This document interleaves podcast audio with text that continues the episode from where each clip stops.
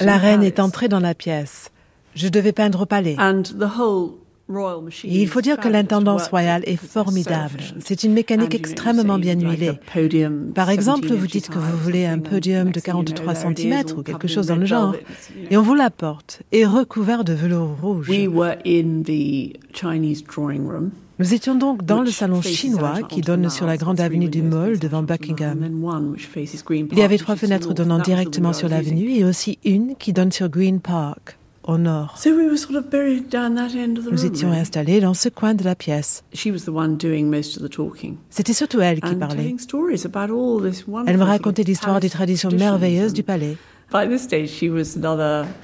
ce moment-là, elle devait avoir environ trois ans de plus que la première fois donc autour de 91 uh, ans, 90 peut-être. Et je lui ai dit, Madame, seriez-vous capable de regarder, de tourner les épaules vers la fenêtre um, tout en gardant le buste droit face à la porte? Pendant environ 15 minutes? Elle m'a répondu, je peux faire l'un ou l'autre, mais je ne peux pas faire les deux. Ça montre simplement que, à partir d'un certain âge, côté pause, on ne peut pas trop en demander. Happy and glorious.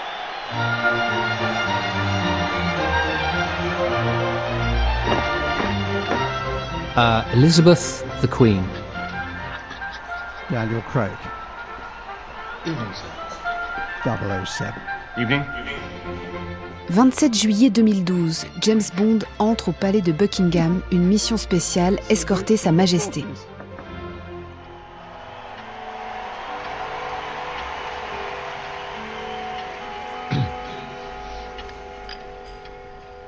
Good evening, Mr. Bond. Good evening, Your Majesty.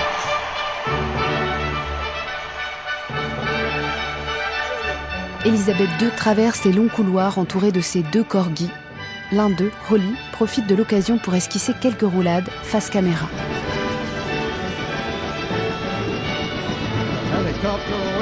La reine vêtue de rose grimpe dans l'hélicoptère, piloté par Bond, direction la cérémonie d'ouverture des Jeux Olympiques.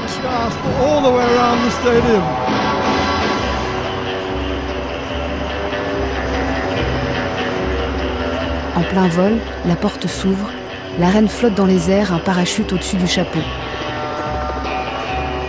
Par chance, la robe est lestée, la dignité de la monarque intacte, sa popularité décuplée. Mesdames et messieurs, veuillez vous lever pour Sa Majesté la Reine et Son Altesse Royale le Duc d'Édimbourg, accompagné par le président du Comité international olympique, Jacques Rogge. Ladies and gentlemen, please stand for Her Majesty the Queen and His Royal Highness the Duke of Edinburgh. One of the reasons why the Queen is so popular is because she's old. L'une des raisons pour lesquelles la reine est si populaire, c'est parce qu'elle est âgée. Et en Grande-Bretagne, si vous atteignez un certain âge, vous devenez merveilleux, un véritable trésor national. Mais il est aussi très important de se rappeler que la reine a vécu la Seconde Guerre mondiale. La famille royale aurait pu s'enfuir au Canada, mais elle est restée. Et le palais de Buckingham a même fini par être bombardé. Donc, l'expérience de la guerre, je pense, est essentielle pour comprendre qui est vraiment la reine. Parce qu'elle a connu des épreuves, ça n'a pas toujours été facile pour elle. Et ayant vécu la Seconde Guerre mondiale, je pense que la reine est une personne tout à fait différente de, disons, de ce que sera certainement le prince Charles lorsqu'il sera roi.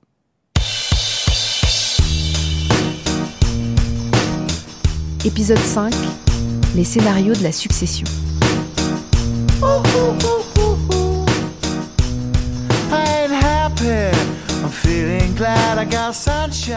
À partir des années 2000, la reine devient la grand-mère du royaume. Marc Roche. Il n'y a plus de critique, comme ce fut le cas lors du décès de Diana. La situation de ses enfants se règle elle fait l'unanimité.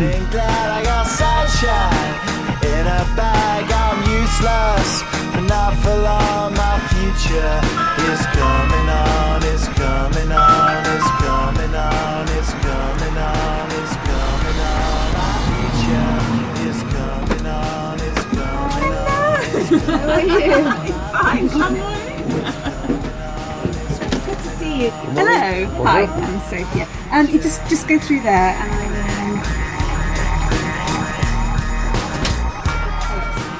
Je m'appelle Sophia Bennett, SJ Bennett, et je suis l'autrice de Bal tragique à Windsor et Bain de minuit à Buckingham.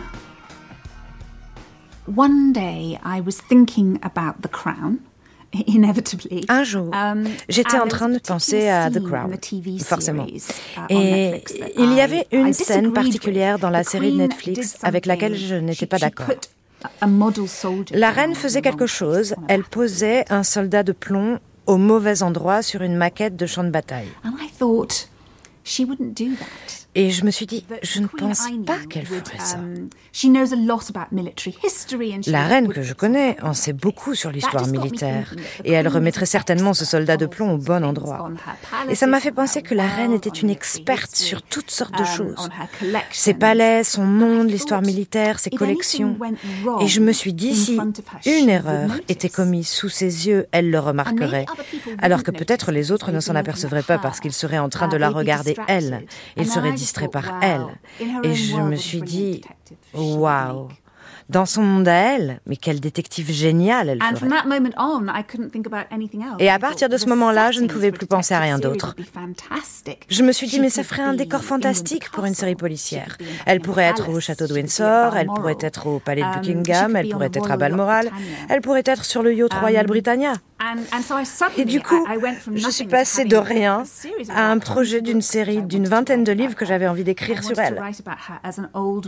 Um, je voulais écrire sur elle à la fois comme une personne âgée qui peut-être n'est pas prise au sérieux par tous ses courtisans et par les politiciens, et aussi comme une jeune femme essayant de trouver sa place.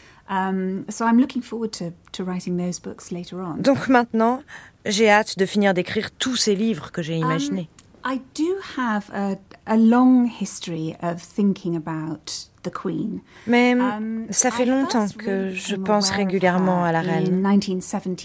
J'ai pris conscience de son existence pour la première fois en 1977, um, au moment de son jubilé d'argent. Mon père était l'un des officiers de l'armée qui l'ont escorté pendant un de ces événements cette année-là. Nous avons donc euh, toujours eu à la maison une photo de mon père tenant une épée en escortant la reine. Et ma mère, mon frère et moi étions présents ce jour-là en agitant des drapeaux. J'avais 11 ans um, et nous sommes allés au palais de Buckingham et nous l'avons vu là-bas. Uh, Dans les années 90, on m'a incité à postuler pour un travail tout à fait spécial. C'était pour être secrétaire privée adjointe de la reine. Effectivement, elle a un secrétaire particulier qui s'occupe de toute sa vie officielle au quotidien et de sa vie politique. Donc quand elle rencontre des premiers ministres, quand elle fait des visites d'État, c'est son secrétaire particulier qui organise tout ça. Euh, j'ai passé un entretien pour le poste au palais de Buckingham. J'ai traversé la cour intérieure et je me souviens très bien que je m'étais dit que c'était l'entretien d'embauche le plus dingue de ma vie. Et je voulais um, vraiment, vraiment ce poste. Mais euh, finalement, je ne l'ai pas eu. Et puis, je suis devenue écrivaine en fin de compte. Et je suis contente de l'avoir fait. Mais j'ai donné ce job que j'avais failli avoir au personnage de Rosie O'Chaudie dans mes livres. Parce que je voulais explorer ce que ça fait d'être proche de la reine tous les jours, de voir ce qui se passe dans les coulisses, de connaître tous les secrets qui existent. Et donc, euh, en quelque sorte, j'ai vécu ma vie à travers Rosie, je suppose.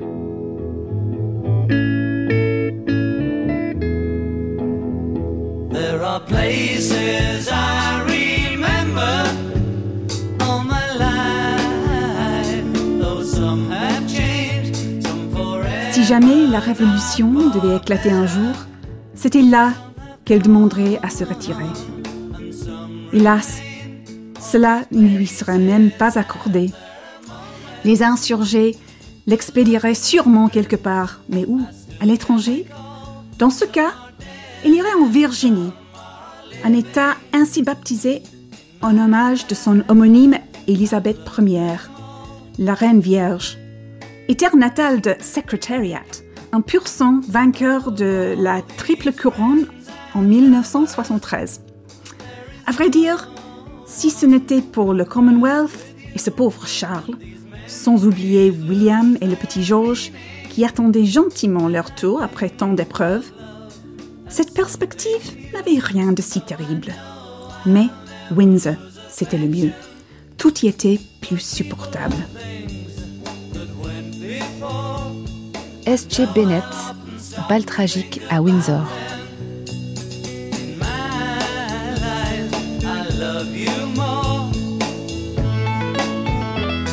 Pour l'heure, aucun exil prévu. La couronne reste bien sur la tête des Windsor. Après la reine, l'ordre de succession est clair. Le prince Charles, puis son fils William, après lui le petit George. Depuis son enfance, le prince Charles se prépare à ce jour qui tarde à venir, qui a fait de lui un vieux prince, le plus âgé des héritiers de la couronne. Votre Majesté, votre Majesté. Maman. Golden Jubilé de 2002. Le plus triste ce soir, c'est que mon père n'ait pas pu être avec nous. Car malheureusement, il est tombé malade. Mais, mesdames et messieurs, si nous crions assez fort, il pourrait bien nous entendre de l'hôpital où il se trouve et guérir plus vite.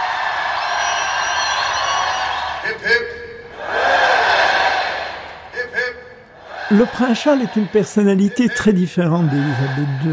Il est plus moderne, plus ouvert sur le monde, beaucoup plus éduqué. Il a fait l'université. Il est intéressé par des tas de choses. Tempérament artistique. Il y a une exposition de ses gouaches à Londres qui montre un réel talent. Et il est intéressé par les questions spirituelles, également par les interventions politiques des tas de choses. Bref, il était des années-lumière d'Elisabeth II, qui n'a jamais rien dit en public sur la politique, et qui a des vues, pense-t-on, beaucoup plus conservatrices que celles de son héritier présomptif. Ceci dit, le prince Charles a eu la même formation que la reine. Il est peu porté sur la familiarité. Il est très attaché au protocole. Il vit entre six palais. Il a une centaine de personnes qui le servent. Il est très imbu de son rôle de prince héritier. Thank you. Good evening. Good evening. Her Majesty's a pretty nice girl, but she doesn't have a lot to say.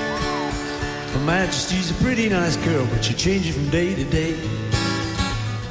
Looking at opinion polls, it would seem that a younger generation is En examinant les sondages d'opinion, il semblerait que la jeune génération ne soit pas aussi attachée, ne soit pas aussi favorable à la monarchie que les générations antérieures. Ed Owens.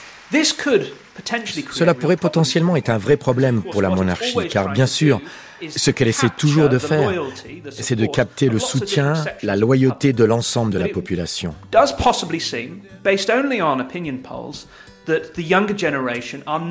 Mais il semble probable, sur la base des seuls sondages d'opinion, qu'à l'avenir, les générations futures s'intéressent moins à la monarchie britannique et à la famille Windsor que les générations actuelles. Et cela pourrait être un souci pour le prince Charles quand il deviendra roi.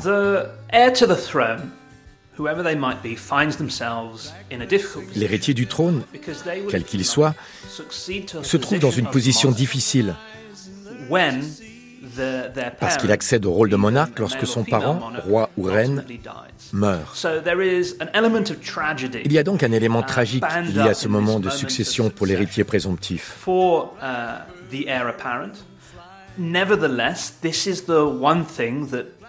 Néanmoins, c'est ça que le prince Charles aura attendu avec impatience durant toute sa vie d'adulte. Uh, Il a été investi en tant que prince de Galles en 69. Uh, C'était l'assurance qu'il succéderait un jour à la reine. Et depuis, il attend de prendre un jour la relève de sa mère. Ce sera une tragédie personnelle pour lui au moment où il accédera au trône. Et pourtant, ce sera aussi le jour qu'il aura tant attendu. C'est un moment symboliquement important parce qu'à bien des égards, L'attachement que les gens ont pour sa mère, Élisabeth II, sera redirigé vers lui sous forme de compassion.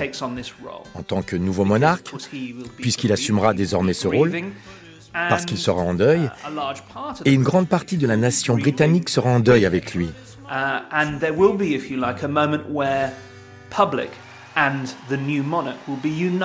Et il y aura, si vous voulez, ce moment où le public et le nouveau roi seront soudain unis dans le deuil de la défunte monarque.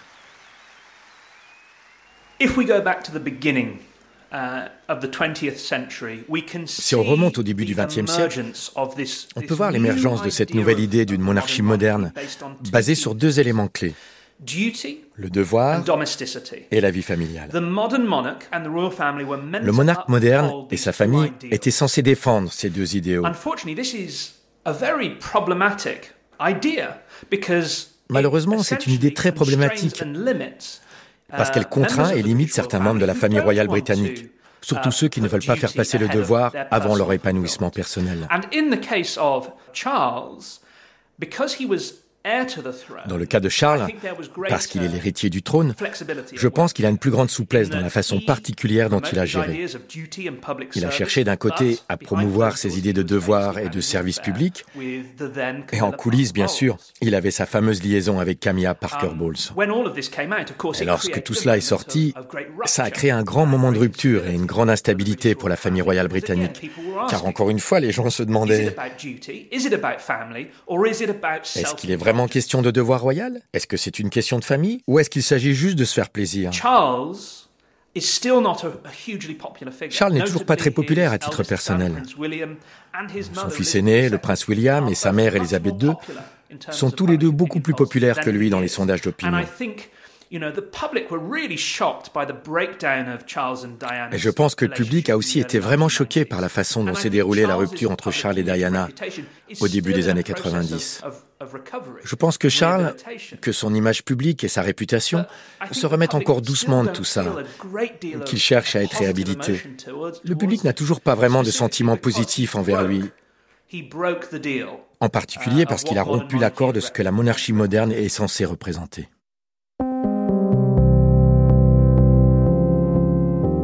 Côté conte de fées, la monarchie a bien été obligée d'en rabattre.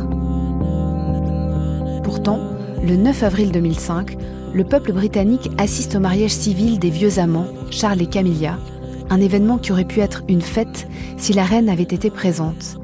Mais la monarque ne connaît que les mariages religieux. Windsor se prépare pour le grand jour. Elle n'est d'ailleurs pas la seule. le ballet des traiteurs et des fleuristes n'a pas cessé. Charles va épouser Camilla, son amour de toujours, ici à l'hôtel de ville, sous le regard poli des Britanniques. Le ciel est lourd, la température glaciale, à l'image du climat qui entoure ce mariage. Dans l'esprit de beaucoup, une ombre plane, omniprésente, celle de Diana, l'épouse bafouée qui poursuit les amants terribles jusque sur les étagères de vaisselle souvenir. Je n'approuve pas ce mariage. Parce que Camilla est divorcée. Diana, elle, avait tout fait pour mériter son mariage, même prouver sa virginité. D'en haut, elle regarde ce qui se passe en bas. C'est pour ça que ce mariage est si compliqué. Les gens se rappelleront toujours de Diana. Mais il nous faut passer à autre chose maintenant. Dans sa paroisse, à quelques kilomètres de Windsor, ce vicaire s'en étranglerait presque de rage. Il a déposé une requête pour empêcher le mariage, mais en vain. Pour lui, la grandeur de la monarchie et la sacro-sainte morale victorienne sont bafouées par le mariage de ces divorcés. Deux adultères ne font pas un mariage. Le prince Charles n'est pas un homme comme les autres. C'est l'héritier de la couronne. Qu'est-ce qu'il veut être? Membre de la famille royale et héritier? Ou un homme ordinaire? Demain, lors de la bénédiction religieuse qui suivra le mariage civil, Charles et Camilla liront une prière reconnaissant leur péché d'adultère. Ils s'en repentiront publiquement, en direct à la télévision. Enfin, espère-t-il, la polémique sera close. The Queen is far more popular than Prince Charles. David McClure. Selon tous les sondages, la reine est beaucoup plus populaire que le prince Charles. Donc, lorsque la reine mourra et que le prince Charles deviendra roi, la popularité de la monarchie elle-même risque de décliner. Combien de temps cela durera, c'est difficile à dire, mais ça va certainement être difficile de succéder à la reine. C'est un peu comme succéder à Alex Ferguson comme manager de Manchester United. Vous êtes forcément mal parti, en fait. C'est quasiment sûr que quand la reine mourra, la famille royale sera beaucoup moins populaire. Et puis, au cours des 20 ou 30 dernières années durant lesquelles Charles a attendu de devenir roi, il s'est exprimé assez ouvertement sur des tas de sujets allant de l'architecture aux aliments OGM et sur toute une liste de sujets, et il est souvent contesté. Il a dit que quand il sera roi, il ne sera pas un monarque ingérant, qu'il ne s'exprimera pas de la même manière. Mais je n'y crois pas totalement. Je pense que si vous êtes quelqu'un qui depuis 30 ou 40 ans dit ce qu'il pense sur un certain nombre de sujets, vous n'allez pas tout à coup dire ⁇ Ah, je ne pense plus ce que je disais auparavant ⁇ Ce sera donc difficile pour Charles, quand il sera roi, de rester bouche cousue comme l'a fait la reine.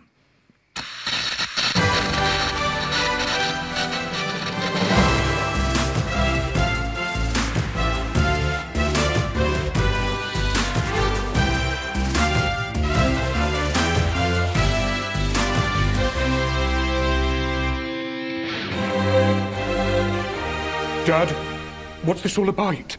I'm gonna be King of America. America doesn't have any kings. Why would they need a king? They have a president. They want the checks and balances we Windsors bring to the British political system. I'm going to be a stabilizing influence. And Donald Trump's okay with that? It was his idea. Uh, my name is Bert Tyler Moore. Je m'appelle Bert Tyler Moore. I'm a comedy writer. Je suis auteur de séries comiques. I J'ai créé et coécrit une série intitulée Les Windsor. When I'm king, which will be any day now, I shall need a salary that befits a king. What you need is sectioning. Au contraire, Camilla. This strike action is going to prove that I shall be a strong king, making my own decisions. Brothers and sisters in a union, father, uncle, the real idea of it was to mash up, Mon idée, en fait, c'était de mélanger le genre du feuilleton un peu mélo avec la vraie vie de la famille royale. Mais une fois qu'on a commencé, on a réalisé qu'il devrait probablement y avoir aussi un peu de satire là-dedans aussi bien pour évoquer l'institution de la famille royale, l'institution de la monarchie, que les individus eux-mêmes. La reine n'apparaît pas dans les Windsor. Um, C'est une décision qu'on a prise très tôt, je pense, parce que elle est tellement respectée et tellement vénérée. Et aussi, elle est, d'une certaine manière, elle a fait du bon travail. C'est très difficile de se uh, moquer d'elle. En plus, la série avait commencé, je crois que c'était en 2016 pour la première saison. Donc je pense qu'elle devait déjà avoir plus de 90 ans à ce moment-là.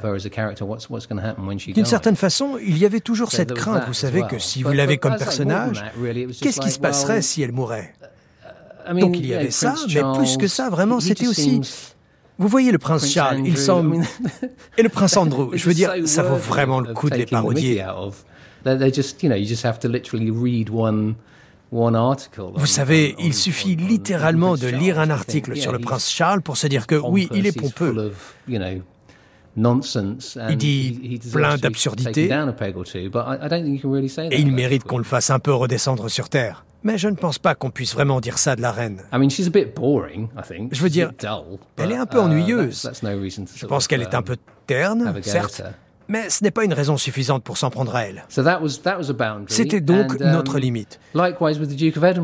Et même chose pour le duc d'Édimbourg, qui n'est malheureusement plus parmi nous. Il n'est jamais apparu dans la série, sauf à travers des lettres, parce qu'il écrit des messages très très grossiers aux autres membres de la famille. Il les injurie en étant aussi légèrement raciste. Parce que lui, en vrai, il était un peu raciste. Donc, Il méritait qu'on s'en prenne un peu à lui, non Et c'est comme ça qu'on a procédé. Mais encore une fois, on ne voulait pas l'avoir dans la série, juste au cas où il mourrait. Et il est mort depuis, donc c'était bien joué de notre part. Excuse me, everyone. I have a message from the newly retired Prince Philip. Dear funny foreigners, don't think just because I'm not there that you can nick stuff. I've made an inventory, and if anything's missing tomorrow, I will fuck you up. All the best, Phil. Prince Andrew in our show was a very, le prince Andrew dans notre série kind of, um, est vraiment le genre à donner des fessées à des jeunes femmes. And, uh, Il est sexiste. And very kind of an old C'est une sorte de gros lourd. Um, un peu vieille école, je suppose. Mais c'est aussi une sorte d'exagération du vrai prince Andrew. Je veux dire, il s'est avéré qu'il a fait des trucs plutôt horribles. On a uh, vraiment continué sur notre lancée. Uh, On a parlé de son cas et de ce dont il était accusé. La princesse Eugénie uh, et la princesse Béatrice, qui sont les filles du prince Andrew, uh, et Fergie, son ex-femme, sont aussi dans la série. Et on les a présentés comme des personnages assez absurdes, complètement à l'ouest, portant toujours des chapeaux ridicules et extravagants, et vacillant sur uh, leurs talons hauts. Uh, dans notre série, peut-être aussi dans la vraie vie, elles sont toujours à la recherche d'un rôle à jouer. Il y a quelque chose d'un peu triste chez elles. Uh, Vous savez, elles ne font pas partie du premier cercle de la famille royale. Donc elles essaient toujours de jouer des coudes, de faire quelque chose, et elles échouent toujours. Alors oui, avec la princesse Béatrice et la princesse Eugénie, je pense qu'on a tendance à vouloir être de leur côté. Et aussi avec leur mère Fergie, qui est dans la vraie vie une figure un peu tragique. Et je pense que dans la série aussi, c'est un personnage un peu tragique, toujours en dehors de la famille royale, toujours exclu. On s'est beaucoup amusé avec ça, et aussi, par exemple, avec le fait qu'elle ne soit pas autorisée à participer au grand banquet, ou à ne pas être autorisée à assister au mariage de Harry et Meghan, des choses comme ça. Et quand elle arrive finalement au mariage, elle pique toute la nourriture du buffet parce qu'elle est devenue très pauvre. Dans les Windsor, il est clair qu'on a aussi voulu faire la satire de l'institution elle-même, de cette idée-là, l'idée d'une monarchie. L'idée qu'encore au XXIe siècle, quelqu'un hérite de la place la plus importante du pays et qu'on est censé dire ⁇ Oh, c'est génial, c'est une super façon de diriger un pays um, Je veux dire, c'est juste absolument uh, ridicule. Et sans vouloir être trop lourd à ce sujet, je pense qu'on a vraiment défendu ce point de vue-là dans la série. Ok, goodbye. Well, they're giving us a second chance. But we can never see Mummy again. And this time they mean it. Oh, girls. We can live without money. But we can't live without Mummy. Oh, girls.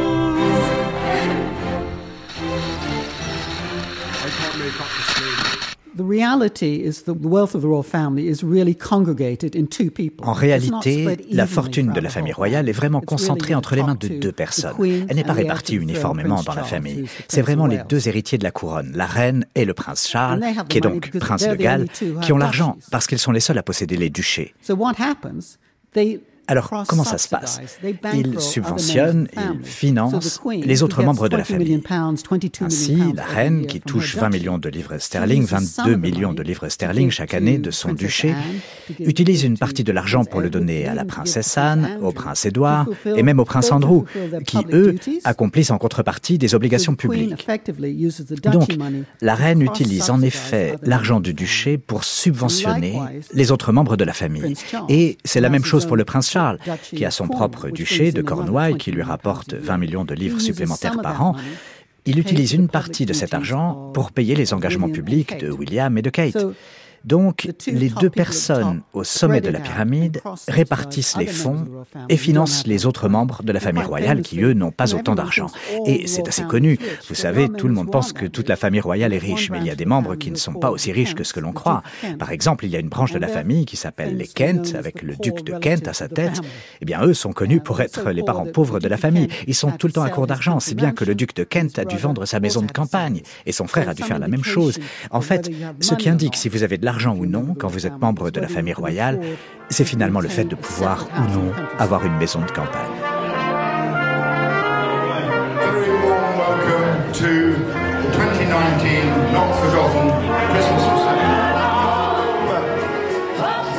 La princesse Anne pendant la réception annuelle de charité de Noël pour les non-oubliés à St. James Palace.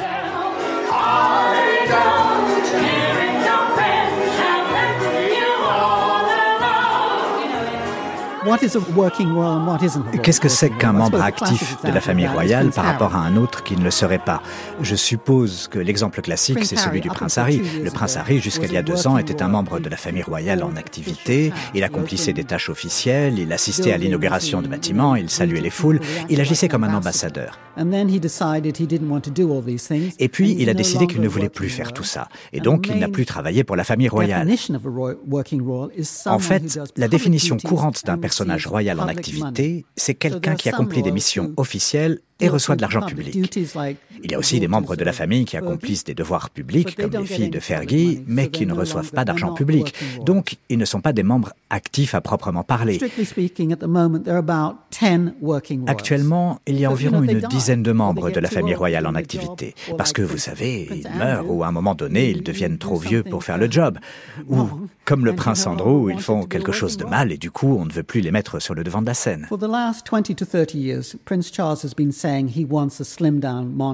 Depuis 20 ou 30 ans, le prince Charles dit vouloir une monarchie allégée. À l'heure actuelle, il y a environ 10 à 12 membres actifs de la famille royale. Et le prince Charles a laissé entendre qu'il voulait en garder seulement 6 membres. Ça a du sens dans la mesure où ça permettrait à la fois de faire économiser de l'argent aux contribuables, parce que ce sont les Britanniques qui paient. Si vous avez une famille royale de 12 ou 16 acteurs, la famille royale est plus chère pour le contribuable. Mais je dirais aussi que ce serait mieux pour la famille royale elle-même. Ce n'est pas le plus beau métier du monde d'être membre de la famille royale. Vous perdez votre liberté, vous perdez toute vie privée.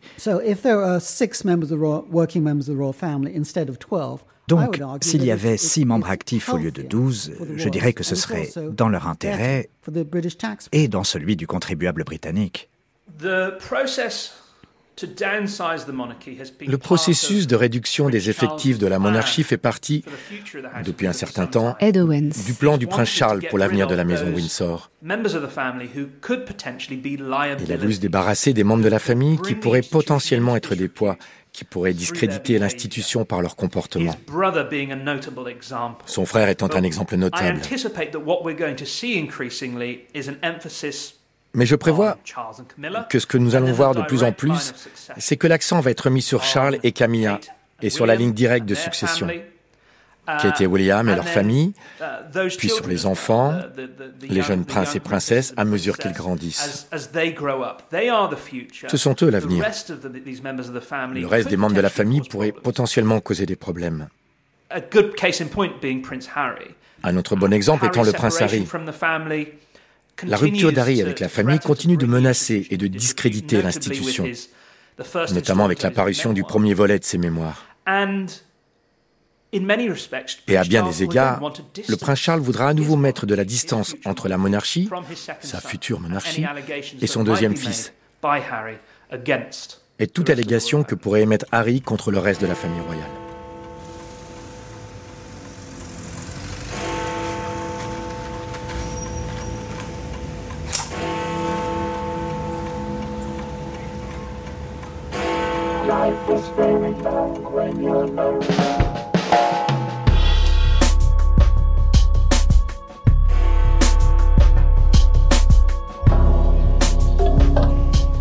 Réalité de la vie des Windsor est beaucoup moins glamour que leur rang de.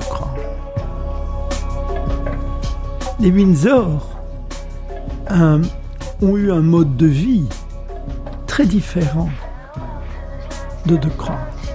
Ça, c'est pas Hollywood. C'est une famille coincée, confite, dont les déchirements sont plus dignes des Borgia de De Croix. On s'assassine, on se fait euh, des tas de coups fourrés, tout ce qu'il n'y a pas, c'est le sang et le poison.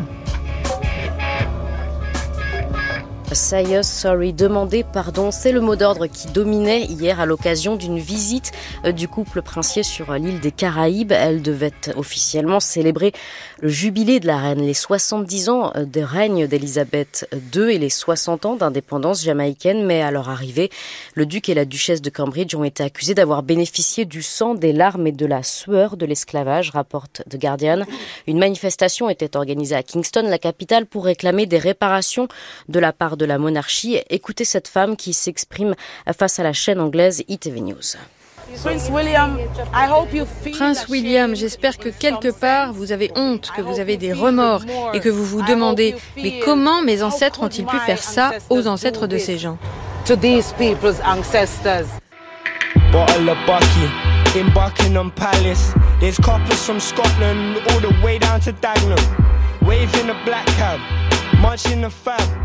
Le grand échec, je dirais, de la reine, dans cette unanimité qui en ont fait une personnalité mythique aujourd'hui, le manque de soutien des minorités ethniques qui va être rattrapé lors du mariage de Harry avec Meghan, mais qui malheureusement se termine en échec puisqu'il décide de couper tous les liens avec la famille royale.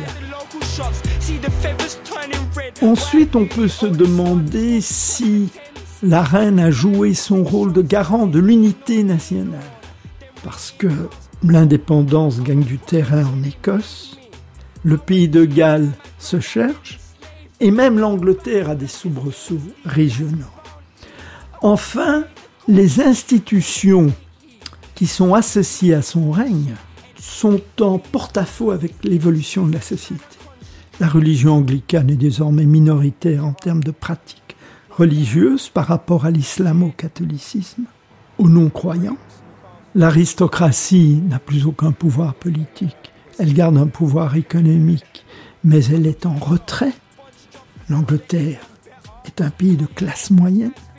Et le Commonwealth, à l'heure où l'Angleterre se cherche et a besoin de retrouver un socle de politique étrangère, le Commonwealth apparaît comme une organisation d'antan, alors que l'avenir du Royaume-Uni et du côté des pays émergents d'Asie est toujours en Europe et bien sûr avec les États-Unis.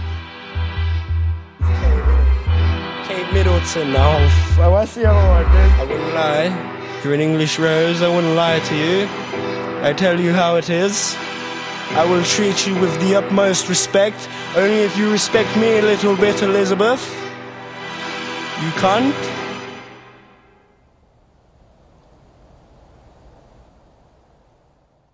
I am speaking to you at what I know is an increasingly challenging time. Je vous parle aujourd'hui à un moment, j'en ai conscience, de crise de plus en plus aiguë une période de perturbation majeure dans la vie de notre pays.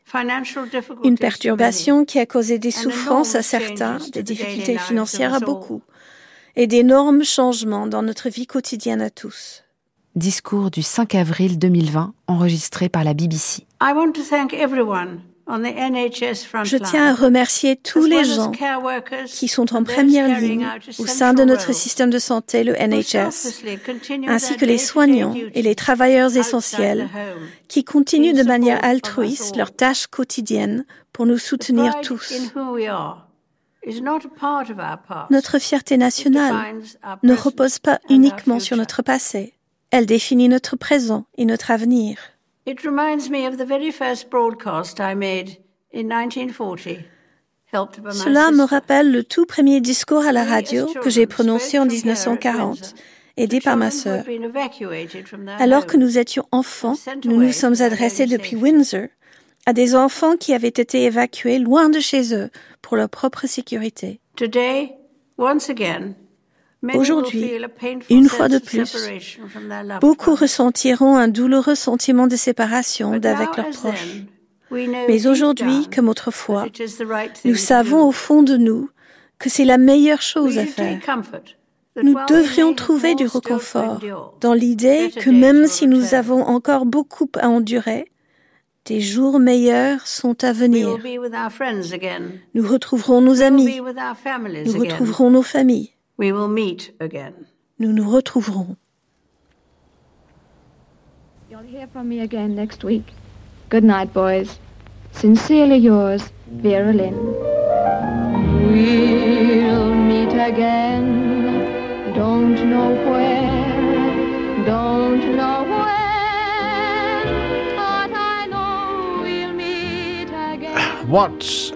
Ce qui était significatif, c'est qu'elle a été alors capable de fabriquer un discours qui faisait le lien avec Vera Lynn, la chouchoute des forces britanniques en temps de guerre, et qui a chanté une chanson intitulée We'll Meet Again, Littéralement, on se reverra. Et donc, quand la reine a terminé son intervention en disant que c'était ce qui se passerait, qu'on se reverrait, parce que personne ne savait ce que la pandémie allait provoquer, ça a fait monter les larmes aux yeux à beaucoup de gens. C'était donc très important qu'elle soit en capacité de communiquer cela.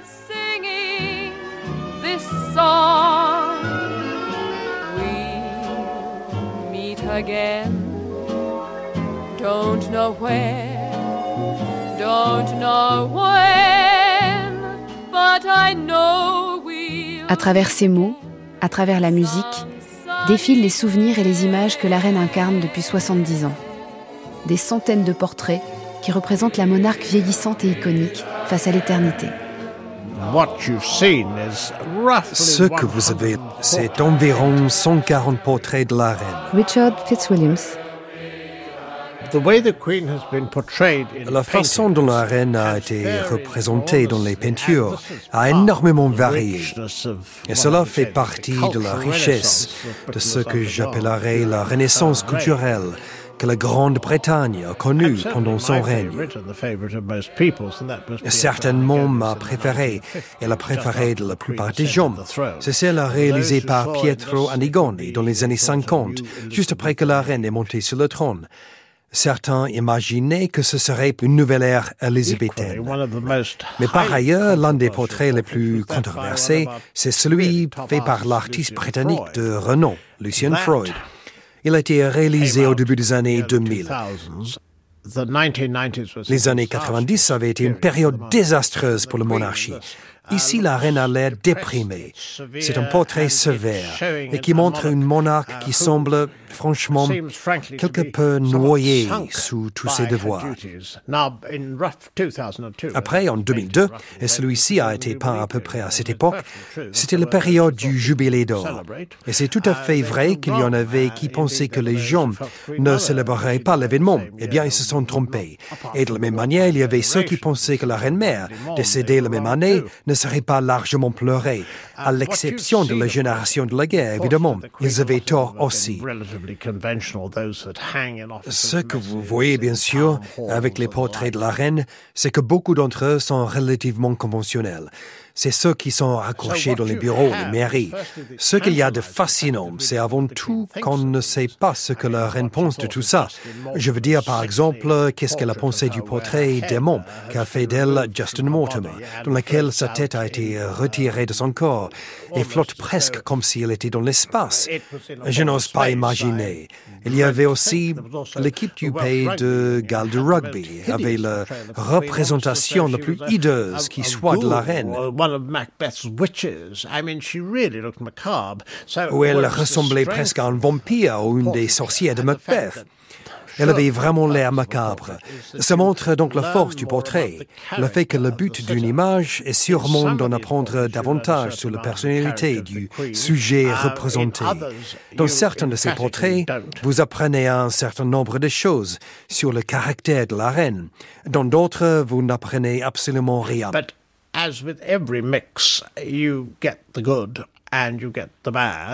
Mais comme dans tout mélange, il y a le bon, il y a le mauvais, il y a ce qui se trouve entre les deux. Un très grand nombre d'artistes ont fait des portraits conventionnels. Certains des non conventionnels sont très intéressants, mais ne sont pas tous des réussites, loin de là. Et puis, comme je l'ai déjà dit, vous en avez quelque chose comme 140. Mais quoi qu'il en soit, c'est vraiment un sujet fascinant.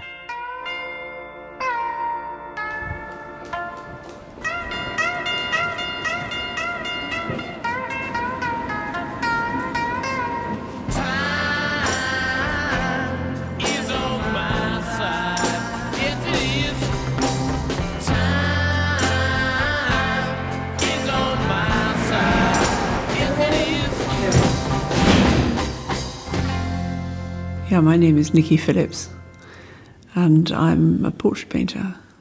Je m'appelle Nikki Phillips et je suis peintre portraitiste essentiellement. Well, I was very lucky in. Um, uh, Alors j'ai eu beaucoup de chance, je pense que c'était en 2008. J'ai obtenu une commande pour peindre um, les portraits des princes William et Harry pour le National Portrait Gallery de Londres. Um, and that's how Royal Mail then et c'est comme ça que le Royal Mail, la, compagnie de la poste britannique, m'a repéré pour peindre Sa Majesté parce qu'il voulait un portrait pour une série de timbres.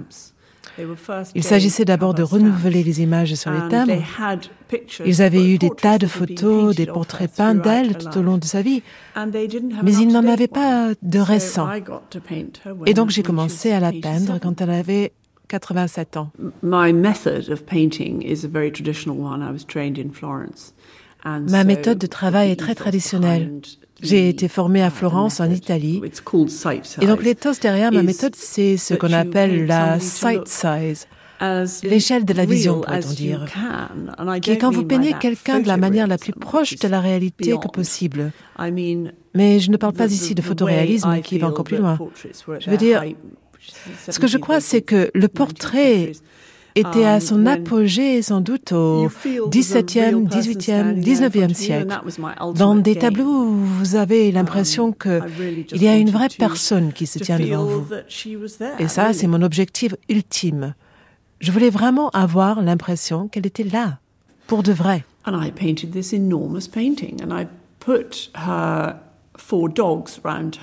Et donc j'ai peint cet énorme tableau avec ses quatre um, chiens à ses pieds. Ça, c'était surtout pour plaire au public, à vrai dire. J'ai pensé qu'au pire, s'ils n'aimaient pas la reine sur le tableau, ils aimeraient au moins les chiens. Je lui ai demandé si je pouvais inclure les chiens dans le portrait et elle a accepté. Elle a dit, j'imagine que vous voulez Holly. Um, Holly, c'est l'une de ses corgis. C'est elle qu'on voit dans le clip de James Bond pour les Jeux Olympiques. La chienne qui court aux côtés du valet quand il escorte la reine. J'ai répondu, pour tout dire, madame, j'aimerais que tous vos chiens soient dans le tableau.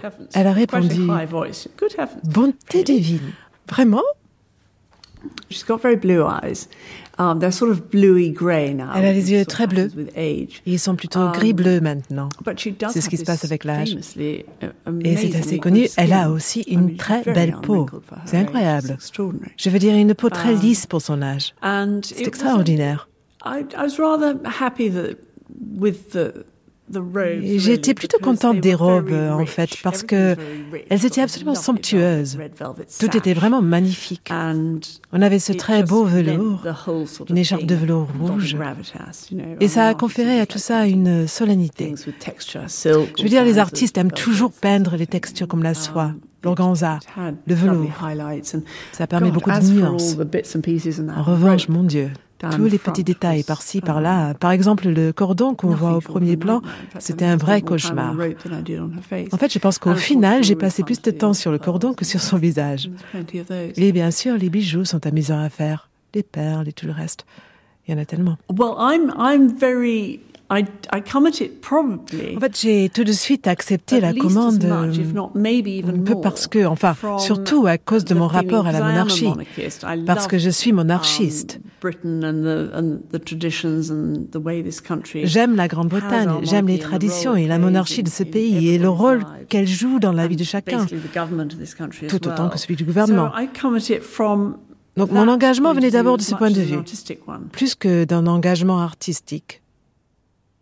Quand on interroge les Britanniques, le, thème qui revient souvent, c'est celui de beacon, un phare, un point de repère. Et donc elle a assuré euh, un, élément de stabilité dans un monde qui euh, changeait de plus en plus rapidement et qui en plus sous Victoria, l'Angleterre avait changé rapidement, mais c'était de façon, enfin, un phénomène ascendant, tandis que sous le règne d'Élisabeth II, les changements étaient euh, de façon descendante. Euh, perte de l'empire, euh, difficultés économiques, intégration difficile dans l'Europe, incertitude du post-Brexit. Voilà. Et donc là, cette petite bonne femme habillée de couleurs euh, vives parce qu'il faut qu'on la voit de loin, elle a, euh, oui, représenté pour, euh, je dire pour tous. Ce serait exagéré, mais pour une très grande majorité de la population, un point de repère et de stabilité. Ce qui est intéressant aussi, c'est de voir que l'intérêt, quels que soient ses fondements, c'est un intérêt people, un intérêt plus raisonné, mais l'intérêt pour la reine, on le trouve dans toutes les catégories sociales et dans toutes les couleurs de peau alors que l'Angleterre est devenue un pays multiculturel, euh, s'intéresser à la reine, c'est pas un phénomène WASP, c'est pas white, anglo-saxon et protestant. Um, perhaps you would like a marmalade sandwich. I always keep one for emergencies. So do I. I keep mine in here. Oh. For later.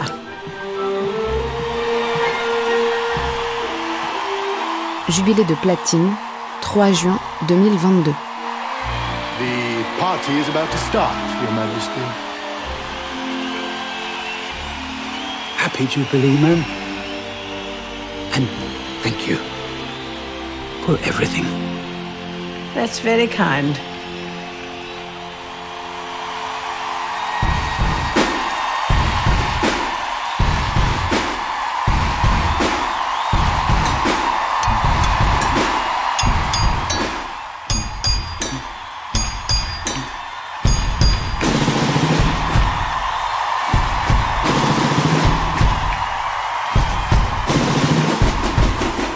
le jubilé de, platine, les 70 ans du règne d'Élisabeth II, euh, représente en fait la fin d'un cycle. Un pan entier de l'histoire du Royaume-Uni se termine. La reine est de santé précaire, elle est âgée, le prince Charles est régent, elle n'exerce quasi plus aucune fonction régalienne. Elle reste une figure, une icône rassurante. Elle est là quand il le faut. La pandémie, la lutte contre le réchauffement climatique, le Brexit, pour unifier le pays. Mais on est à la fin d'une époque. Et le jubilé de platine permet justement de faire le bilan de ce long règne avec un peu de recul. Et quand je dis un peu de recul, cela veut dire qu'il faut aussi regarder les aspects négatifs. Et les Britanniques ont un gros problème avec cela, puisqu'il y a une telle unanimité envers la reine. Or, il y a des aspects négatifs à ce règne. L'un des plus grands L'aspect négatif, c'est bien sûr l'échec de ses enfants. La réussite de ses petits-enfants compense en cela. Enfin, trois divorces sur quatre et euh, tous les scandales liés au prince Andrew et les affaires de pédophilie ou au prince Harry et Meghan et leur départ du Royaume-Uni, tout cela montre que au niveau familial, euh, il y a des, points noirs dans ce règne. Your Majesty, Mummy.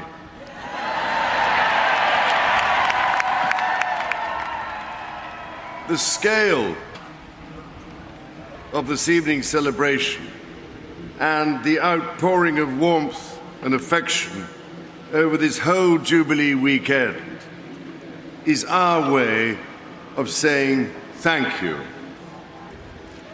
Now, Au centre de l'estrade, le prince Charles invoque sa mère absente. Il rend hommage à la reine qui a écrit l'histoire du Royaume-Uni depuis 70 ans, qui a suivi son entrée dans le nouveau millénaire. these celebrations with much emotion, having, I hope, finished her marmalade sandwich, including immense regret that she cannot be here in person with us this evening. But Windsor Castle is barely 20 miles away. So if we cheer loudly enough, she might, might just hear us. So let's all join together.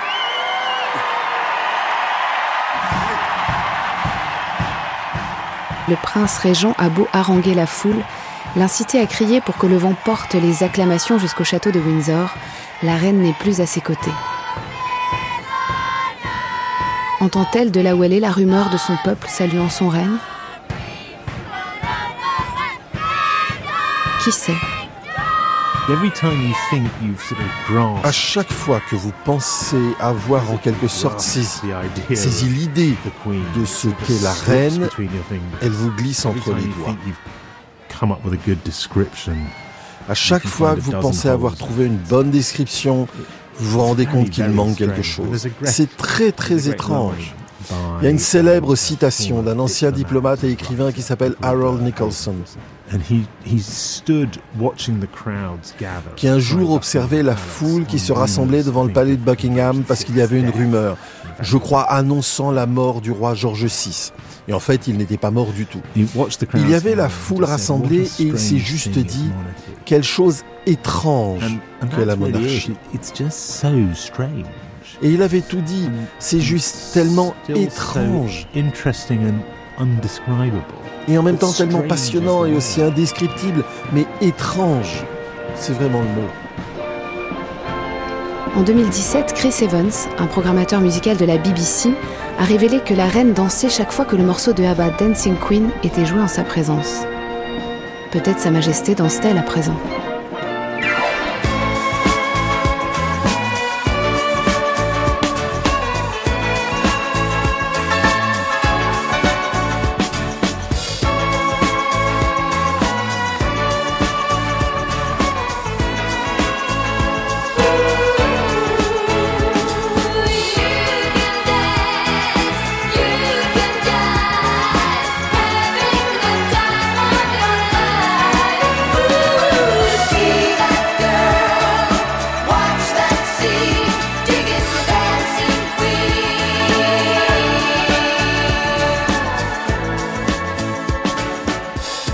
Elizabeth the Queen, une série de Maïlis Bessery réalisée par Marie Placé.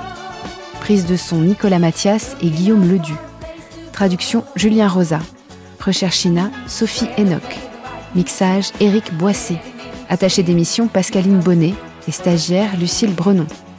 Avec Nikki Phillips, S.J. Bennett, Marc Roche, David McClure, Ed Owens, Bert Tyler Moore et Richard Fitzwilliams avec les voix de Chloé Becker, Renaud Bertin, Chloé Lambert, Dario Costa, Phil Bouvard, Xavier Brossard, Cleona Nirorden et Bertrand Dical.